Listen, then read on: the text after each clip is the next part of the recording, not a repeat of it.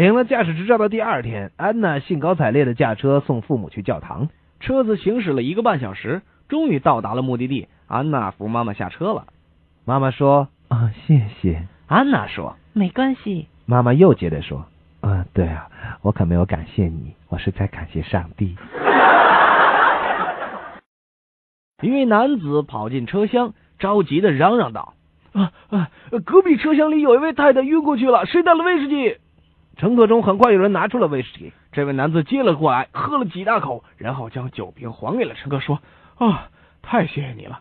我看见这个女人晕倒，我就难受，这下好多了。”一位女士正在逛街，突然觉得腹部疼痛，大便即将失控，她夹着小腿撒丫子就跑，满世界找公共厕所。哎，这正巧前面就一间开放式的，一连十几个各式的马桶分列两端呢。他不管三七二十一，脱下裤子就开始方便。这个时候，愤怒的老板走了出来：“你在干什么呢？”“哎，对不起，对不起，太急了，不就是五毛钱吗？拉完了就给你啊。”“你你，哎呀。”不过也请你尊重我的隐私，别再看着我了。